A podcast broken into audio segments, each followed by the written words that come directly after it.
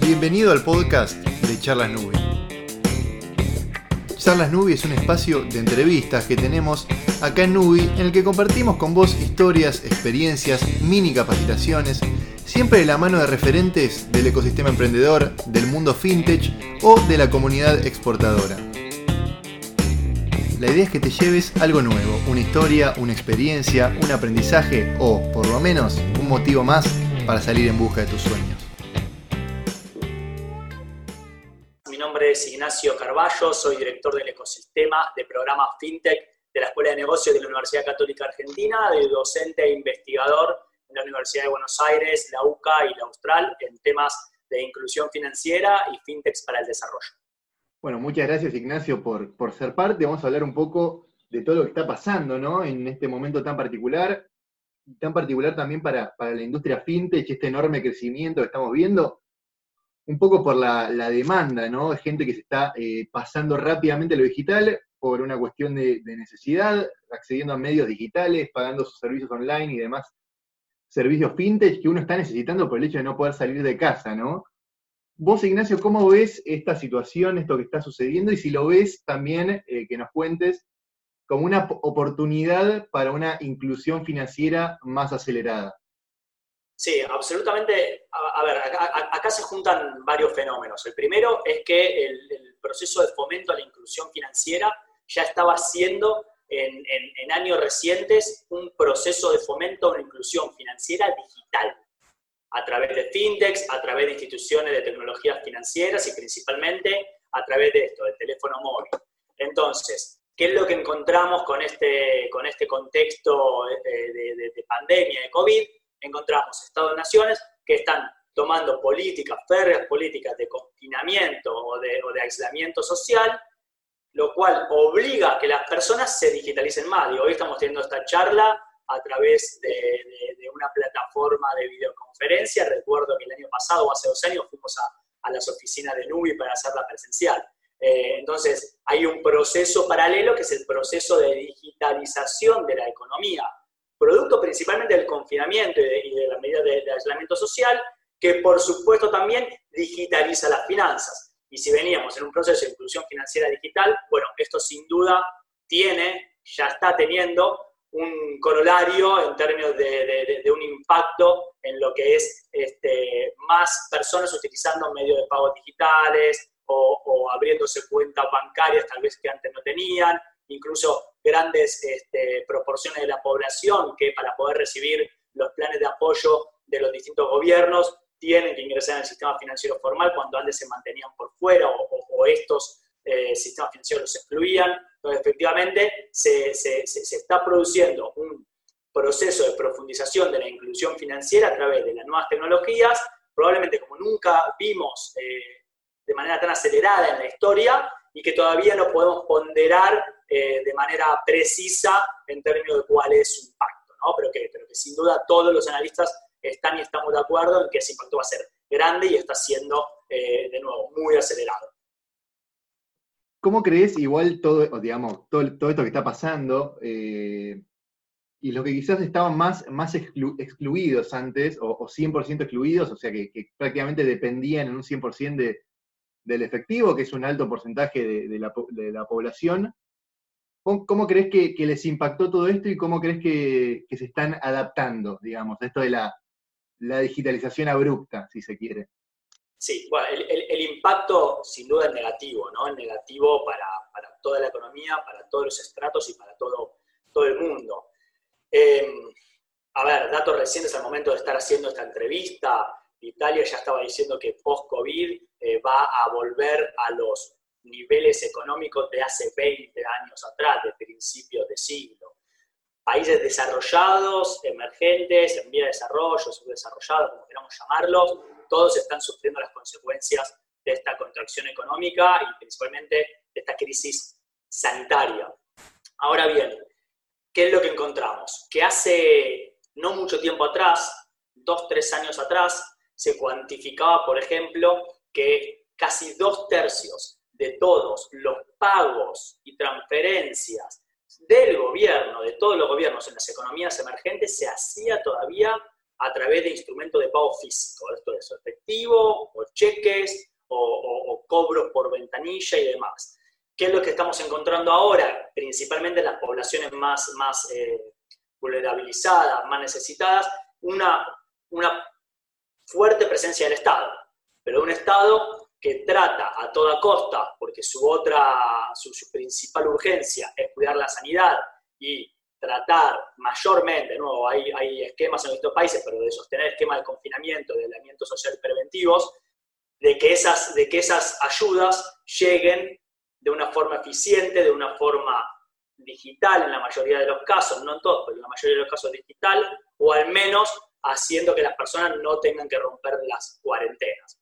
Entonces ahí existe una gran oportunidad dentro de toda esta, esta tragedia y de nuevo el impacto es negativo en todo sentido, ¿no? Eh, en términos sanitarios y en términos económicos. Pero sin duda lo que encontramos como un, un, beneficio del COVID en términos de lo que es la inclusión financiera digital de las poblaciones más vulnerables viene de la mano, viene de la mano de los, eh, de, los gobiernos y de los estados a través de sus planes de ayuda y sus planes de, desarrollo. Después habrá, eh, de nuevo, distintos esquemas, algunos son este, más bancarios, otros son más eh, en base a fintechs o tecnologías financieras, pero sin lugar a duda lo que estamos viendo es que los gobiernos se despertaron y vieron el reflejo más crudo de la exclusión financiera que muchos de ellos habían estado ignorando durante, durante tantos años. Vieron el reflejo más crudo de eso. Aquí en Argentina lo vimos, por ejemplo, el pasado 3 de abril, cuando encontramos filas y filas de jubilados y jubiladas en las puertas de los bancos rompiendo el confinamiento social, eh, poniendo en riesgo su salud y la salud pública para ir a cobrar sus, sus jubilaciones o sus pensiones en efectivo, cuando todas ellas son de nuevo, transferidas a una cuenta bancaria con una tarjeta de, débito por obligación, ¿no? Digo, por, norma. Entonces, creo que ese es, el reflejo que nos deja y que, por un lado, le quita el velo a los estados sobre la relevancia de esto y que por otro lado, de nuevo, dentro de toda esta tragedia y dentro de que el impacto de todo esto es negativo, bueno, tal vez podemos encontrar alguna beta que nos ayude a ver el vaso un poquito lleno dentro de lo vacío que está, como eh, de nuevo, una, digitalización y una inclusión financiera digital eh, más acelerada, que Dios quiera cuando todo esto se normalice, bueno, va, va a dejar más personas adentro del sistema, más personas con conocimiento financiero, más eh, poblaciones que, fueron históricamente excluidas utilizando eh, y teniendo acceso a estos, estos servicios financieros que, que, antes no, no podían hacer, no podían acceder o si accedían no hacían un uso frecuente. Perfecto. ¿Y qué rol están jugando las fintech? Eh, porque claramente, digamos, poniéndonos del lado de, la oferta, si quiere, mirando, mirando las fintech, tampoco esperaban un crecimiento en la, demanda tan grande. Y no sé, me dirás vos si, quizás eh, eh, el mundo fintech estaba preparado. ¿Cuál es un poco la responsabilidad que tiene la fintech en todo esto y qué rol juega la educación financiera? Pues también en esta digitalización tan abrupta está la necesidad de, educar, ¿no? No, totalmente. Mira, a ver, em, a mí siempre, siempre me, parece valioso que recordemos que FinTech es, una, eh, no es una categoría, sino que es un concepto.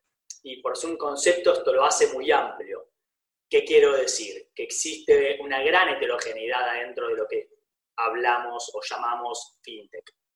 Por un lado, heterogeneidad en, tipo, en términos de modelo de negocio, las verticales, no va a ser lo mismo la responsabilidad o el rol de una billetera electrónica a una fintech que hace que brinda servicios de ciberseguridad o a una fintech que brinda servicios de crédito, a una que brinda un, que es un exchange de criptoactivos o que brinda servicios B2B o que brinda servicios de crowdfunding. ¿no? La responsabilidad, su rol frente a este contexto es distinto.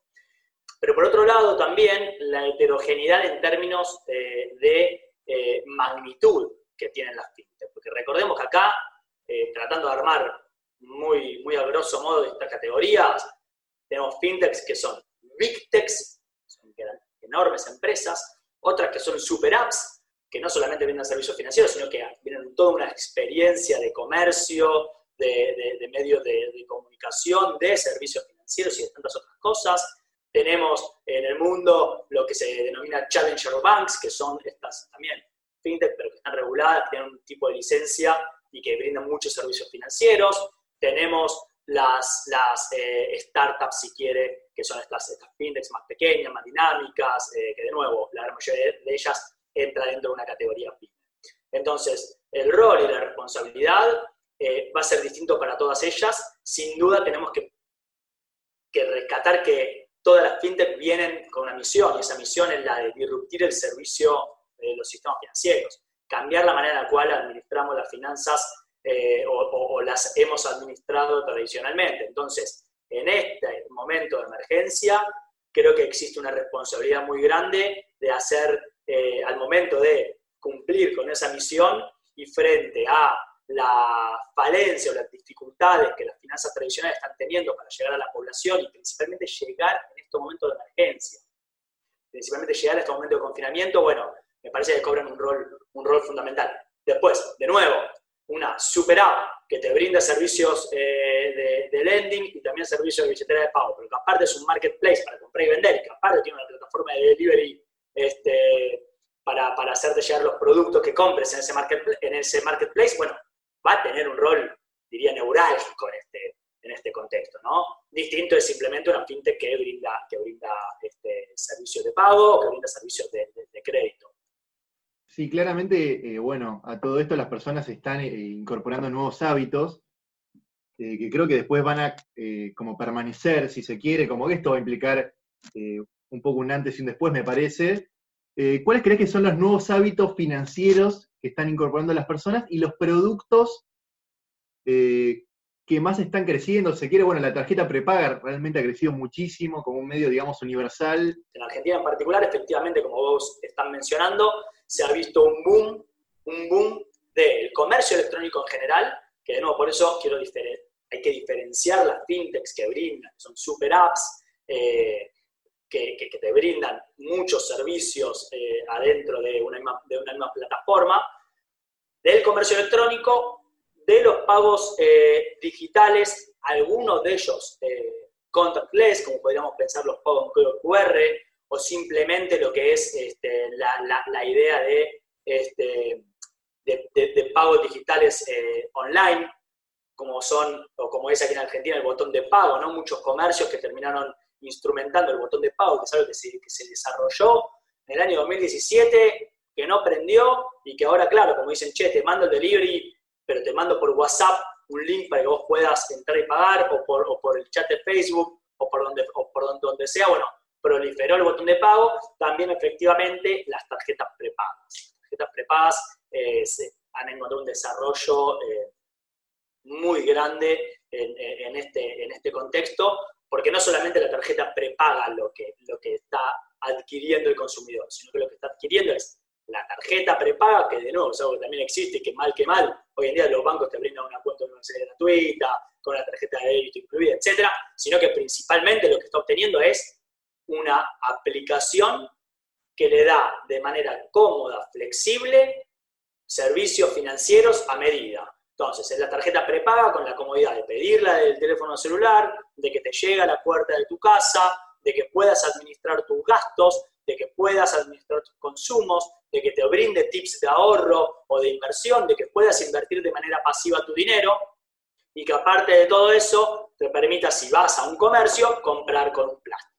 Entonces, todo ese, ese boom de servicios es lo que efectivamente, perdón, todo ese pack de servicios es como lo que efectivamente generó un boom que lo que estuvimos viendo durante, con los primeros datos del mes de marzo eh, y, de abril, que eh, las tarjetas y el comercio electrónico, las tarjetas prepagas el comercio electrónico crecieron a tasas de, del 140% y del 400%, comparado a meses anteriores. ¿Y cómo te imaginas un poco el después, o sea, la, nueva, normalidad, si se quiere, cuando todo esto cese? en el día a día de las personas, ¿pensás que estos hábitos que mencionábamos, estos nuevos productos que están adquiriendo de manera masiva ahora las personas, van a permanecer? ¿Va a haber una baja? ¿O cómo te imaginas que va a ser el nuevo día a día eh, en las finanzas de las personas? Sí, yo, a ver, eh, de nuevo, esto, siempre son preguntas, yo, de, yo las llamo de futurología, ¿no? Vamos a lo que es la, probabilidad más alta de los escenarios, creo que es efectivamente que se vuelva a lentamente a una, a una eh, normalidad distinta, una nueva normalidad, ¿no? Un nuevo mundo en el cual vamos a salir, pero se van a respetar seguramente ciertas normas porque sean impuestas por los estados o porque nosotros mismos ciudadanos nos las imponemos, ¿no? Eh, digo, la verdad que si a mí me dicen, che, podés salir eh, a, hacer todo lo que hacías antes, y yo, la verdad que creo que mucha, mucha parte de, la población va a decir, bueno, sí, todo muy lindo, pero voy a salir con un barbijo si puedo, o, mantener cierta distancia, o si puedo evitar meterme en un súper super apretado, lo evitaré si puedo evitarlo, ¿no? es una nueva normalidad. Vamos a tomar eso como el escenario de mayor probabilidad de ocurrencia. ¿Qué es lo que se espera que pase ahí? ¿Qué es lo que, lo que, lo que yo como analista espero y, en base a la lectura de, los análisis globales de esto, ¿no? Que esto está generando un pico de, eh, acceso y uso a estos servicios. Probablemente eso caiga cuando se vuelva una nueva normalidad. Pero esa nueva normalidad igualmente va a ser más alta que el punto inicial. O nos vamos a encontrar un mundo más incluido financieramente. Tal vez no tan extremo como lo que estamos viendo hoy, tan extremo como lo estamos viendo hoy, pero sin duda un mundo más incluido digital y financieramente que el pre-COVID. ¿Y por qué podemos pensar esto? Vamos a pensar esto porque ya estamos viendo casos como grandes empresas, y Twitter ya dijo, miren, con COVID o sin COVID, que el que quiera hacer trabajo remoto va a poder hacer trabajo remoto, muchos, muchos hábitos de nuestro día a día van a pasar a estar digitales y en ese pool de los muchos hábitos de nuestro día a día, laborales o personales, van a, a normalizarse digitales, por supuesto que los hábitos de consumo también van a ingresar dentro, dentro de, ese, de, ese, de, ese, gran paraguas, ¿no? Entonces, seguramente va a haber en el mundo post-COVID una mayor aceptación de pagos digitales por parte de los comercios, que muchos de ellos eh, se mantenían por fuera por motivos diversos, incluso por motivos tributarios y económicos, pero frente a la emergencia tuvieron que hacerlo. Y bueno, tal vez, eh, eh, probablemente el día después terminen no todos, pero gran parte de ellos terminen dando esto como opción de los consumidores que de manera obligada o empujada terminaron utilizando estos servicios este, financieros digitales y que, bueno, el día después ya va a pasar a ser parte de, su, normalidad. Y también me parece que es importante destacar el hecho de que eh, los gobiernos estén avanzando, los gobiernos y el sector privado en general está avanzando eh, en esta idea, ¿no? De nuevo, a mí me parece que en términos de impacto masivo, masivo, el, diferenciarlo lo están haciendo y lo van a, lo van a hacer eh, las instituciones eh, públicas y estatales, que son las que más tarde se estaban subiendo a esta hora de la innovación o a esta hora de la digitalización. Y hoy, de nuevo, tenemos casos para todo. Acá en Argentina hay casos, este, y estamos escuchando ahora normativas recientes, por ejemplo, con formas que habíamos desarrollado, instrumentos que habíamos desarrollado para, para, para, crear empresas que eran muy digitales, y ahora damos dos, tres pasos para atrás. Pero, de nuevo, en promedio, lo que uno está viendo es que el sector público, a la fuerza, también termina digitalizándose. Entonces, ese impacto, como te decía antes, era dos tercios, dos tercios presencial, dos tercios en efectivo, dos tercios con chicos, con lo que fuera, con que no con que baje un poco, que baje un montón. Y, ahí es donde creo que realmente se va a terminar moviendo, moviendo la, aguja y que este, este mundo post-COVID nos va a encontrar a todos, de nuevo, con las grandes oportunidades que esto deja, pero también con los desafíos. ¿eh? También con los desafíos. Recordemos, en estos meses se dispararon los ciberataques, las denuncias por fraude financiero, entre tantas otras cosas. Entonces, con grandes oportunidades y con nuevos desafíos para pensar un mundo o, unos sistemas financieros que sean más inclusivos, que principalmente brinden oportunidades. creo que eso es siempre lo que, tenemos que tener en, el radar. Los sistemas financieros más inclusivos son los que brindan oportunidades y los que dan más opciones, no los que brindan una sola cara de la moneda. Eh, y al final del día lo que quiere la gente es opciones, no, no un tipo de, instrumento de pago, no una sola manera para cobrar eh, su pensión, su jubilación, no una sola forma para recibir un beneficio estatal, no una sola manera para lo que quieren son opciones. Y, mientras más opciones, más este, democráticas van a ser las, finanzas y los sistemas financieros. O sea, un poco dándole un cierre a todo esto, claramente va a haber un cambio eh, cultural en general, como mencionabas, que, impactará seguramente en las finanzas sin dudas, y que ya está impactando. O sea, básicamente pensás que esto va a ser un antes y un después, o sea, para la inclusión financiera. Ya es un antes y, después. claro, claro. Y va a ser una lección para todos también, es otro tema a destacar seguramente. Esto que mencionabas de los jubilados, que, digamos, de alguna forma quedó expuesto eh, esto de la, gente excluida financieramente y las limitaciones que eso implica, el hecho de, estar tan dependiente del efectivo, por ejemplo. O sea, va a ser una gran lección para todos y sin duda va a ser un antes y un después, ¿no? Absolutamente, sí. Hoy, yo creo que ya es un antes y un después. Si incluso se materializara este, este escenario de muy baja probabilidad de mañana se vuelve a una normalidad igual a la anterior, eh, nunca, digo, igual en términos de, que, se elimina el COVID y se abren todo tipo de, política eh, preventiva, si se elimina todo tipo de, política preventiva, no va a volver a ser exactamente igual el mundo financiero después de esto. No lo es, ya cambió, ya cambió. Eh, de nuevo, cambió de manera heterogénea y siempre hay que eh, ubicar histórica y geográficamente estos cambios. No es lo mismo el caso de Australia que el caso de Argentina, no es lo mismo en, eh, eh, ¿no? Gran Bretaña, donde la gente le, está extrayendo menos dinero de ATM porque asimiló que a través del efectivo se transmite el COVID, que acá donde vemos que el desafío es hacer que la gente vaya a cobrar de manera ordenada un ATM, pareciera, pareciera que es lamentable y tristemente ese es nuestro desafío. Pero no, situándolo geográficamente, eh, sea de un modo, sea de otro modo, lo, que nos espera en términos de, los servicios financieros después del COVID es, una historia completamente diferente. Y probablemente esa diferencia sea muchísimo más notoria en países como, como el nuestro, donde, donde teníamos estos problemas estructurales, diría yo, de exclusión financiera o de acceso sin uso absoluto, ¿no? donde el día 5 de cada mes eh, la gente retiraba todo el dinero y se movía en efectivo. Bueno, ahí es donde vamos a notar eh, eh, estos, este, estos cambios de paradigma y de tendencia de manera más, más abrupta, no me cabe ninguna, duda.